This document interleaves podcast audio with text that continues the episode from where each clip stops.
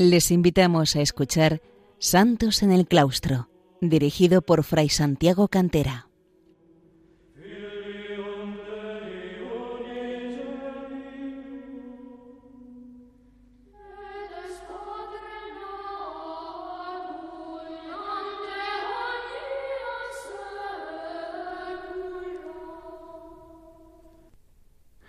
Bienvenidos, queridos oyentes de Radio María, a un programa más de Santos en el Claustro, el programa donde semanalmente vamos viendo la vida de monjes y monjas que se han santificado en el claustro, en el monasterio, ya sea en la vida cenobítica, la vida de comunidad, o en la vida eremítica, la vida de plena soledad, o en un modelo mixto. Y hoy nos vamos a aproximar en el tiempo hacia nosotros con relación a otros santos que he presentado. Mi hermana Margarita se ha presentado santos más recientes, pero yo normalmente, salvo algunos casos, me he remitido a otros siglos más antiguos. Y vamos a referirnos al Beato Columba Marmión, un beato de cuyo fallecimiento, de cuya muerte, de cuyo paso a la vida celestial vamos a celebrar en 2023 el centenario. El Beato Columba Marmión es un santo irlandés pero afincado en eh, Bélgica, un santo benedictino que recoge por otra parte toda la tradición de sus antepasados monjes celtas irlandeses en todo su espíritu, en todo su ideal. El Beato Columba nació en Dublín, en Irlanda, el 1 de abril de 1858, hijo de padre irlandés y madre francesa. La suya fue una familia numerosa y muy religiosa, como lo prueba el hecho de que tres de sus hermanas se consagrarían a Dios en una congregación religiosa llamada Hermanas de la Misericordia, y él sería primero sacerdote secular y luego monje benedictino. Fue bautizado con el nombre de Joseph, José, adoptando más tarde el de Columba en la vida monástica, en honor del gran santo monje y abad celta irlandés del siglo VI, fundador del monasterio de Iona y de quien ya hablamos en otro programa anterior.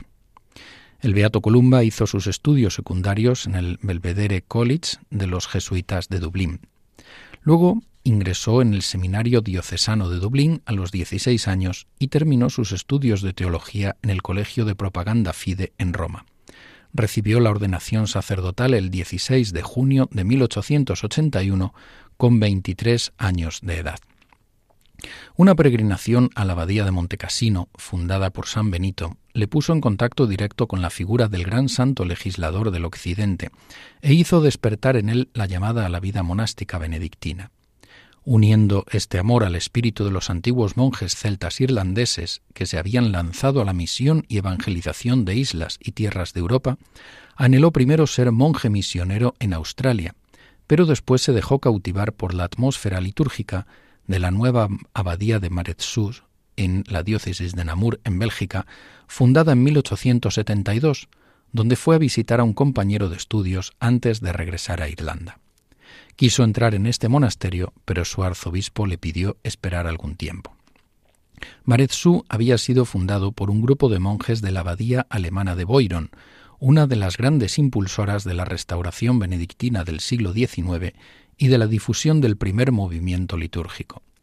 Los hermanos alemanes Mauro y Plácido Volter habían sido los fundadores del monasterio de Boiron, el cual se convirtió pronto en un gran foco espiritual y del movimiento litúrgico, por todo lo cual se estableció pronto una relación muy estrecha con la abadía francesa de San Pedro de Solesmes, establecida por don Próspero Guéranger en 1833.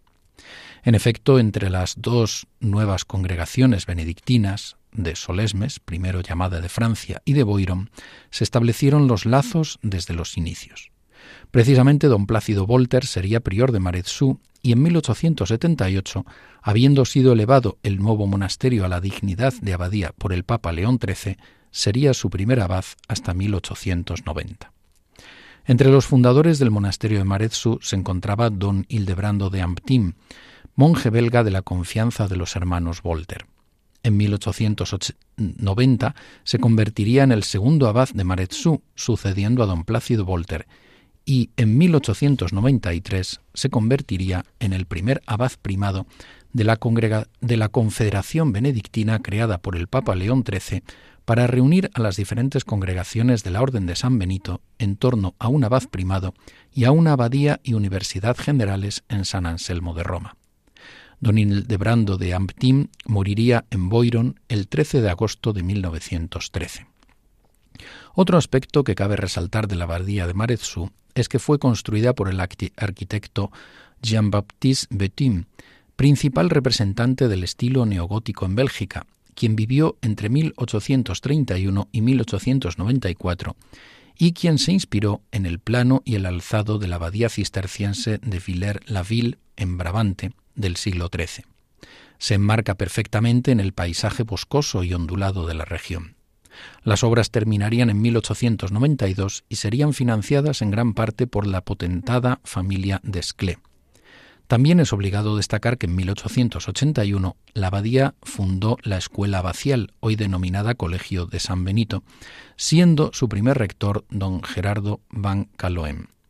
Además, don Hildebrando de Amptim, como abad, establecería también en 1903 una escuela de artes y un taller de artes con una finalidad social y abierta asimismo a las vocaciones, para favorecer la formación profesional de niños y jóvenes de familias pobres en el aprendizaje de oficios artesanales e industriales. Volviendo al joven Joseph o José Marmión, debemos decir que en su ministerio sacerdotal entre 1881 y 1886 conservó el celo pastoral misionero, desempeñando varios cargos. Vicario en Dundrum, al sur de Dublín, profesor en el Seminario Mayor de la Santa Cruz de Clonleaf, en el que había hecho sus primeros estudios para el sacerdocio, y capellán de un, convento de monjas redentoristas y de una cárcel femenina. Todo esto le permitió dar sus primeros pasos en la dirección espiritual, algo en lo que después brillaría notablemente. Pero su gran deseo seguía siendo el de ser monje benedictino y obtuvo por fin el permiso del arzobispo de Dublín en 1886 para ingresar en la abadía de Maretsú. No le resultó fácil su noviciado, entre novicios más jóvenes, ya que tuvo que cambiar de costumbres, cultura y lengua. Pero se esforzó mucho en la disciplina monástica y emitió sus votos solemnes el día 10 de febrero de 1891, festividad de Santa Escolástica, hermana de San Benito. A partir de entonces vivió intensamente el espíritu benedictino y su influencia espiritual irradió sobre religiosos, religiosas, sacerdotes y seglares, orientando a todos ellos a una vivencia auténticamente cristiana a través de sus escritos, de sus retiros y de la dirección espiritual. En el monasterio desempeñó cargos importantes como director espiritual y profesor de los monjes jóvenes en periodo de estudios. También fue prior de la abadía de Montcésar en Lovaina, igualmente en Bélgica, en cuya fundación en 1899 había participado. En el tiempo de este priorato en esta casa, impartió retiros y conferencias espirituales a las monjas benedictinas de Maredret, abadía fundada en 1893 en Balonia. Además predicó retiros en Bélgica y en el Reino Unido y fue confesor del futuro cardenal Mercier, con quien trabó amistad. El cardenal Mercier sería uno de los grandes promotores del tomismo y de la neoescolástica, en la línea deseada igualmente por el Papa León XIII y de todo, de todo lo cual participaba asimismo don Marmión, gran entusiasta de Santo Tomás de Aquino, en cuya lectura se enfrascó de lleno en sus años jóvenes.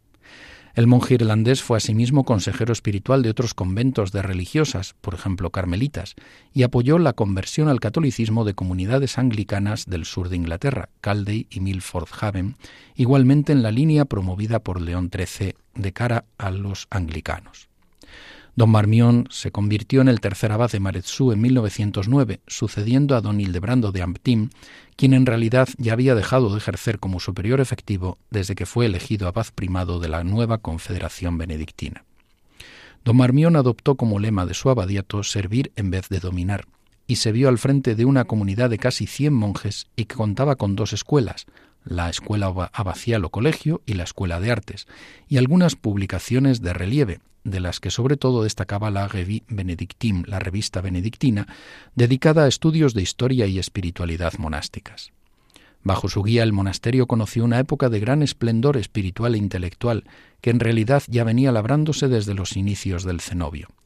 Además las vocaciones aumentaron, pero don Marmión, hombre de gran altura y proyección espiritual e intelectual, no se mostró desinteresado por las cuestiones temporales, sino que, entre otras cosas, hizo equipar a la abadía de corriente eléctrica y de calefacción central, cosas poco comunes en tal época en los monasterios. Bajo su abadiato, el gobierno belga pidió a los monjes de Maretsu hacerse cargo de la misión de Katanga, región al sur del Congo belga. Don Marmión sentía una fuerte atracción hacia esta idea, ya que en él ardía desde su juventud el espíritu misionero, como hemos visto anteriormente, y sabía que las tareas evangelizadoras eran acordes con la tradición monástica irlandesa y benedictina. Sin embargo, la comunidad de Marezu prefirió proseguir en la vida y las labores que ya venían desempeñando, en vez de lanzarse a una tarea misionera en África. No obstante, don Marmión prestó una ayuda eficaz a esta misión, que sí fue tomada a su cargo por la abadía benedictina de Saint-André, San Andrés de Brujas, en Bélgica. Al estallar la Primera Guerra Mundial en 1914, el abad temió el reclutamiento más que probable de sus jóvenes novicios y decidió enviarlos a Irlanda, mientras que él proseguía sus actividades de predicador y director espiritual, para que sus vocaciones no se perdieran. En esta época escribía a un monje que se preparaba para la ordenación. La mejor de las preparaciones para la ordenación es vivir cada día en el amor, por donde quiera que la obediencia y la providencia nos ubiquen. No obstante, la casa irlandesa, establecida en Edermin, ocasionaba inquietudes al abad, quien lamentaba ciertas actitudes de los jóvenes novicios allí, tal como refleja por escrito. He intentado ganarlos para la constancia en la oración, pero hasta el momento sin éxito. Ellos son buenos, pero aún están llenos de confianza en sí mismos. Oponen la letra del derecho canónico al espíritu de la santa regla. La casa de Edermin sería cerrada en 1920, dos años después del final de la Gran Guerra. Por otra parte, después del conflicto bélico surgió la necesidad de reemplazar a los monjes alemanes de Boiron en su monasterio de la Dormición de Jerusalén, pues habían sido expulsados de él. El beato Columba anheló realizar una fundación de Maretsu en Tierra Santa, pero pese a sus esfuerzos y a los apoyos que pudo obtener, finalmente no se llevó a cabo y los monjes alemanes retornaron a la dormición. Los últimos años del abad benedictino irlandés dejaron ver la relevancia y la influencia que había llegado a alcanzar no solo en Bélgica, sino incluso internacionalmente. Junto con su amigo el cardenal Mercier, ambos sobresalían en el escenario espiritual y teológico mundial. En 1920, la reina consorte Isabel Gabriela de Baviera, esposa del rey Alberto I de Bélgica, visitó a don Marmión en Maretsu. Sin embargo, en estos últimos años, el beato abad acusaba cada vez más su fatiga y un estado precario de salud. En septiembre de 1922 sustituyó al obispo de Namur en la peregrinación diocesana al santuario de Lourdes y en el siguiente mes de octubre presidiría las fiestas del cincuentenario de su abadía. Hacemos una pausa musical escuchando a los monjes y a los niños de la Escolanía y de la Abadía de la Santa Cruz del Valle de los Caídos interpretando canto gregoriano.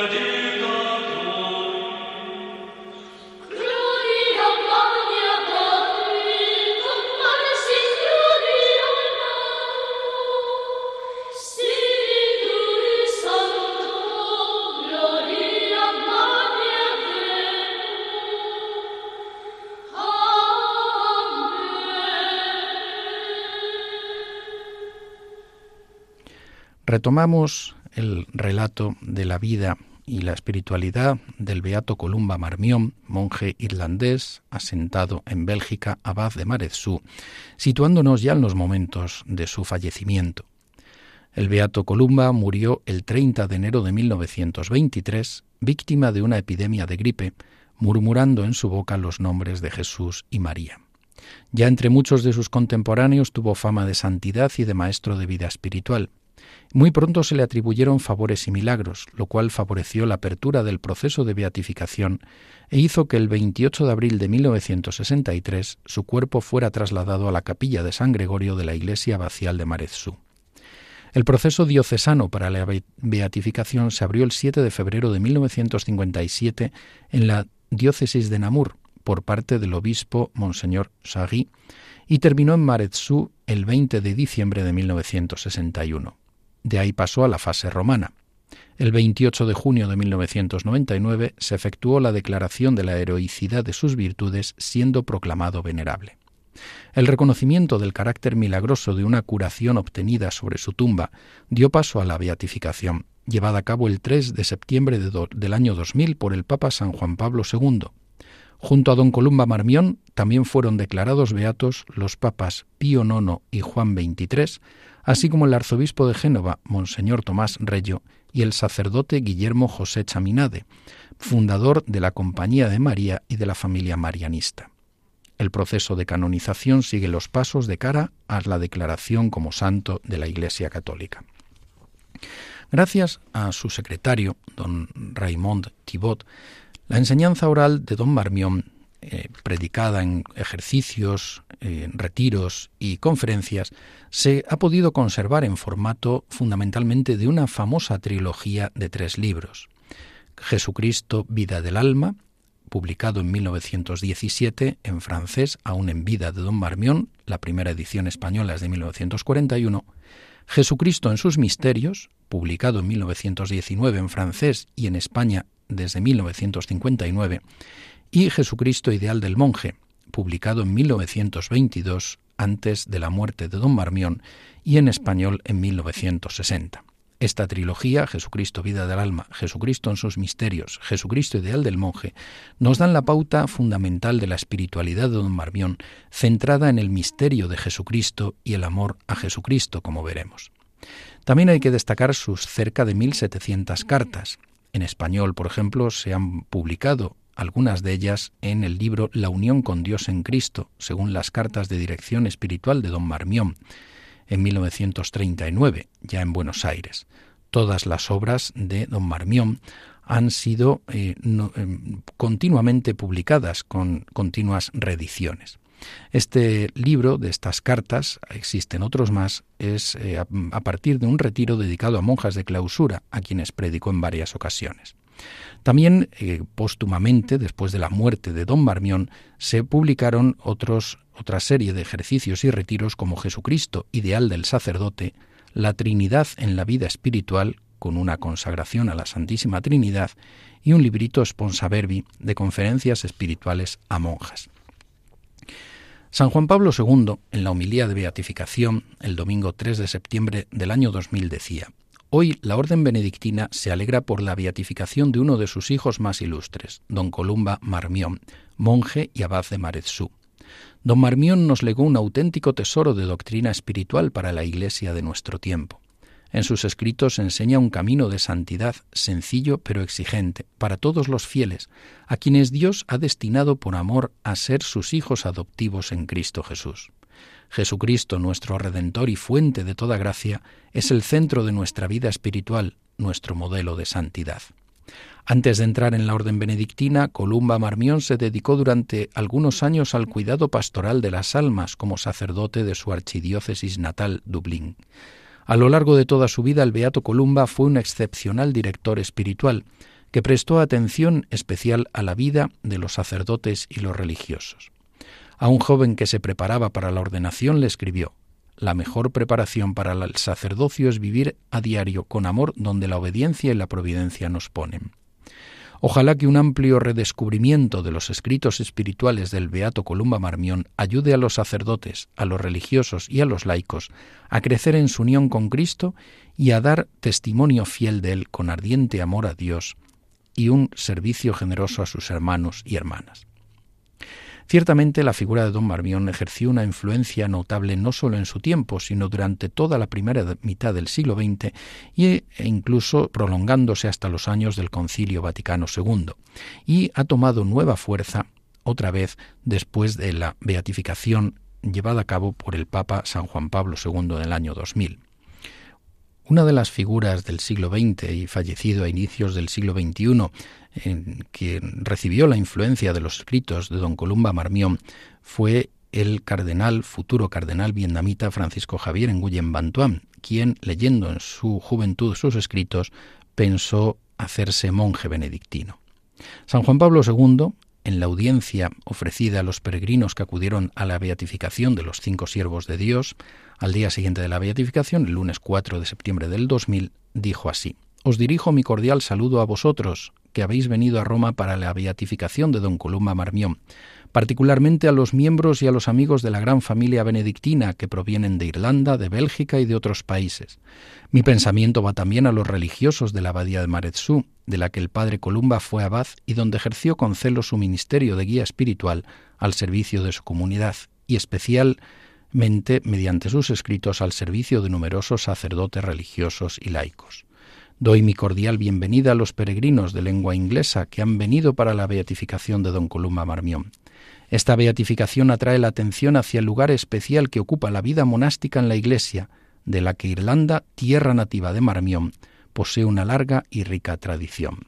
Con el gran espíritu benedictino, el Beato Columba, contemplativo y apóstol, fue maestro excepcional de vida interior, basada en la meditación de la palabra de Dios, la celebración de la liturgia y la oración personal. Y es que ciertamente, entre las fuentes de su doctrina, hay que destacar por una parte la Sagrada Escritura, en especial las epístolas de San Pablo y el Evangelio de San Juan. Es un verdadero teólogo paulino, pero también lo es con la teología, la enseñanza tradicional de la teología católica, entre las cuales fundamentalmente resaltan las obras de Santo Tomás de Aquino, cuya suma teológica y otros escritos conoció a la perfección. Otra de las fuentes fundamentales es la regla de San Benito, desde la mirada de un monje que se fija en Dios, con la humildad, la obediencia como virtudes, y además también toda la experiencia de la vida íntima o las fuentes personales de la experiencia personal del propio don Marmión. Los escritos de don Marmión son, por lo tanto, a la vez teológicos y espirituales. Su doctrina está bien enraizada en la Biblia, la liturgia, los doctores de la Iglesia, sobre todo Santo Tomás de Aquino, la regla de San Benito y los grandes autores espirituales, especialmente San Francisco de Sales y Monseñor Charles Gay, obispo auxiliar de Poitiers. En todas sus obras, don Marmión habla del misterio de Cristo y muestra cómo este misterio nos toca de forma vital y específica. La clave de su doctrina espiritual está resumida en el primer capítulo de la epístola a los Efesios, donde San Pablo habla del designio divino. Toda la doctrina de don Marmión se encuentra resumida en el versículo Dios nos predestinó a ser sus hijos adoptivos por Jesucristo. En su amor el Dios uno y trino, la Santísima Trinidad, Padre, Hijo y Espíritu Santo, predestina a sus elegidos a ser conformes a la imagen del Hijo, a pasar a ser sus hijos adoptivos quiere que nosotros participemos de su vida divina y aquello desde aquí abajo por la gracia de adopción que hace de nosotros sus hijos y los herederos de su gloria. Jesucristo el Hijo por naturaleza es la voz elegida por Dios Padre para realizar este plan. Por su humanidad, el Hijo comunica a aquellos que quieran recibirlo una participación a su filiación divina. Así don Marmión hace de la doctrina de la filiación adoptiva en Jesucristo el fondo más esencial de su doctrina. Él insiste que toda la vida cristiana, dice él, como toda la santidad, se resume en esto, ser por la gracia lo que Jesús es por naturaleza, el Hijo de Dios.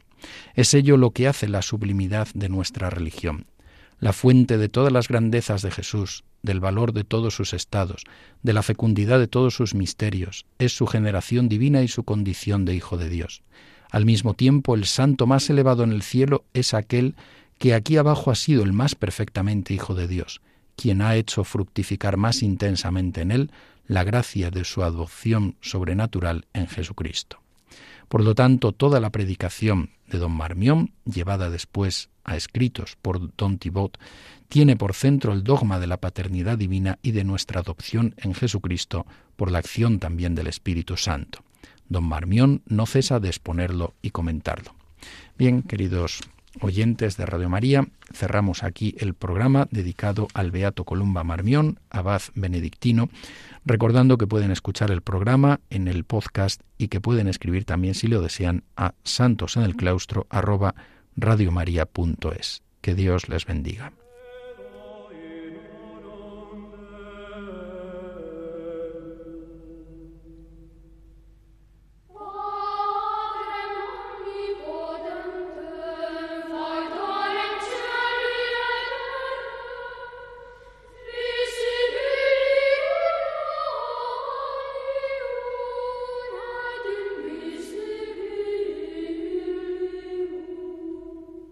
Han escuchado en Radio María Santos en el Claustro, un programa dirigido por Fray Santiago Cantera.